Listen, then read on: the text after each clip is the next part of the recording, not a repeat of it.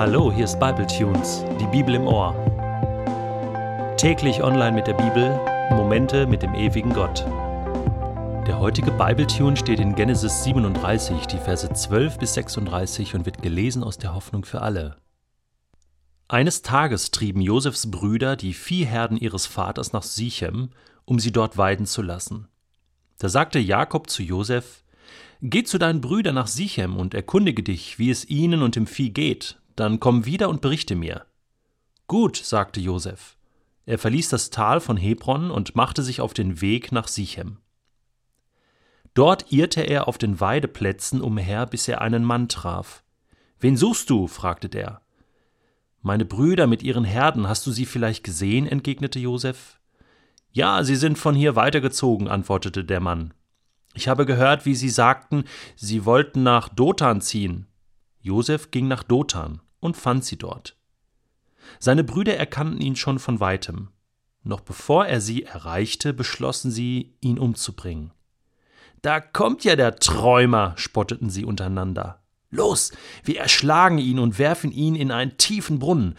Unserem Vater erzählen wir, ein wildes Tier hätte ihn gefressen.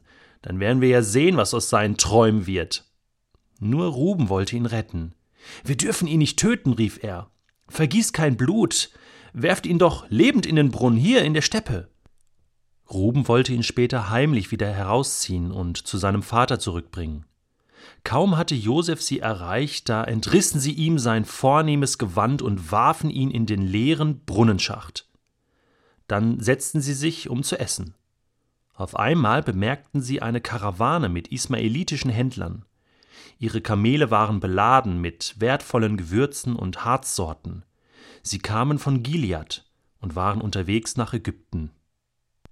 Da sagte Judah, was haben wir davon, wenn wir unseren Bruder töten und den Mord auch noch verheimlichen? Nichts. Los, wir verkaufen ihn an die Ismaeliter. Schließlich ist er immer noch unser Bruder. Die anderen stimmten zu, und so holten sie Josef aus dem Brunnen und verkauften ihn für zwanzig Silberstücke an die ismaelitischen Händler, die ihn mit nach Ägypten nahmen. Ruben aber war nicht dabei gewesen. Als er nun zum Brunnen zurückkam und bemerkte, dass Josef verschwunden war, erschrak er und zerriss entsetzt seine Kleider. Der Junge ist weg, schrie er auf. Wie kann ich jetzt noch meinem Vater in die Augen schauen? Sie schlachteten einen Ziegenbock, wälzten Josefs Gewand in dem Blut und gingen damit zu ihrem Vater.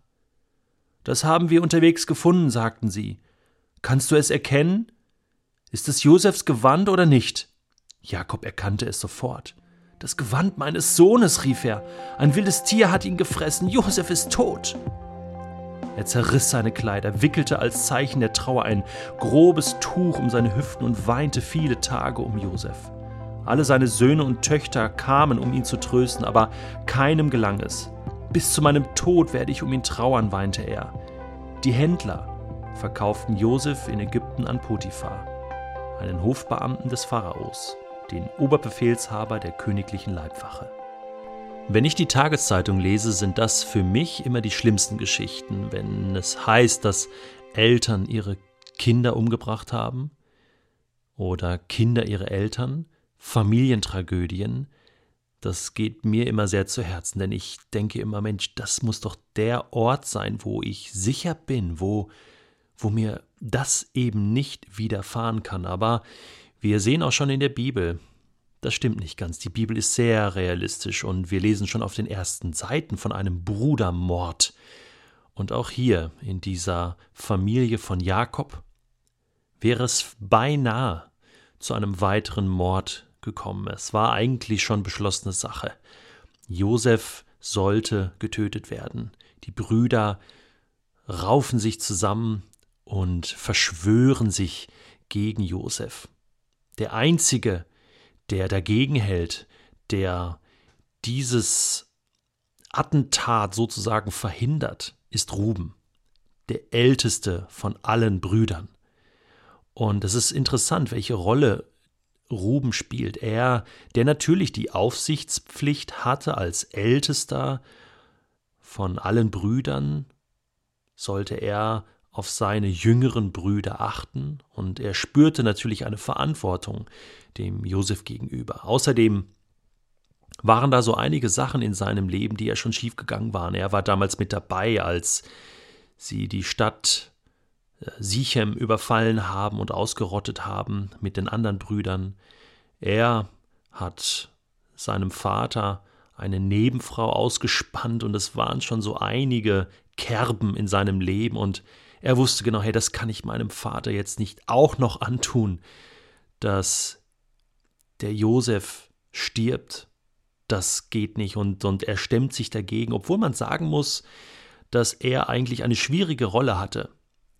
Denn äh, wir haben gestern gelesen, dass Jakob Josef bevorzugte, ihm ein schönes Gewand äh, anfertigen ließ und das brachte eigentlich zum Ausdruck, dass Jakob den Josef als seinen ersten Sohn betrachtete. Er war ja der erste Sohn von Rahel, seiner Frau, die mittlerweile gestorben war, und er betrachtete Josef als den Erstgeborenen. Das bedeutete, aller Segen und das Erbe stand Josef zu. Und eigentlich hätte das den Ruben sehr wurmen müssen. Und eigentlich hätte er für diesen Vorschlag sein müssen. Aber er steht auf Josefs Seite. Er hält zu Josef und er hat den Plan, Josef später zu befreien, um ihm Gutes zu tun und damit auch seinem Vater. Aber es kommt ganz anders. In seiner Abwesenheit verkaufen die anderen Brüder Josef an ismaelitische Händler. Und damit war der Fall erledigt. Für ein paar Silberstücke ging er weg, über den Ladentisch sozusagen. Und Ruben kommt zurück und bekommt das mit und ist natürlich am Boden zerstört. Und nun müssen sie ihrem Vater Jakob eine Lügengeschichte auftischen, das tun sie auch. Sie sagen ihm, er sei tot gefressen von wilden Tieren. Ist das nicht Wahnsinn? Ständig wiederholt sich diese Geschichte. Jakob hat damals schon seinen Vater nach Strich und Faden belogen und nun wird er belogen von seinen eigenen Söhnen. Ist denn da niemand, der aufsteht und sagt, hey, jetzt ist Schluss, jetzt, jetzt hören wir mal auf mit, mit, mit der Lügerei und der Stehlerei und Morderei? Warum steht Ruben jetzt hier nicht auf? Einer muss doch aufstehen und diesen Kreislauf durchbrechen.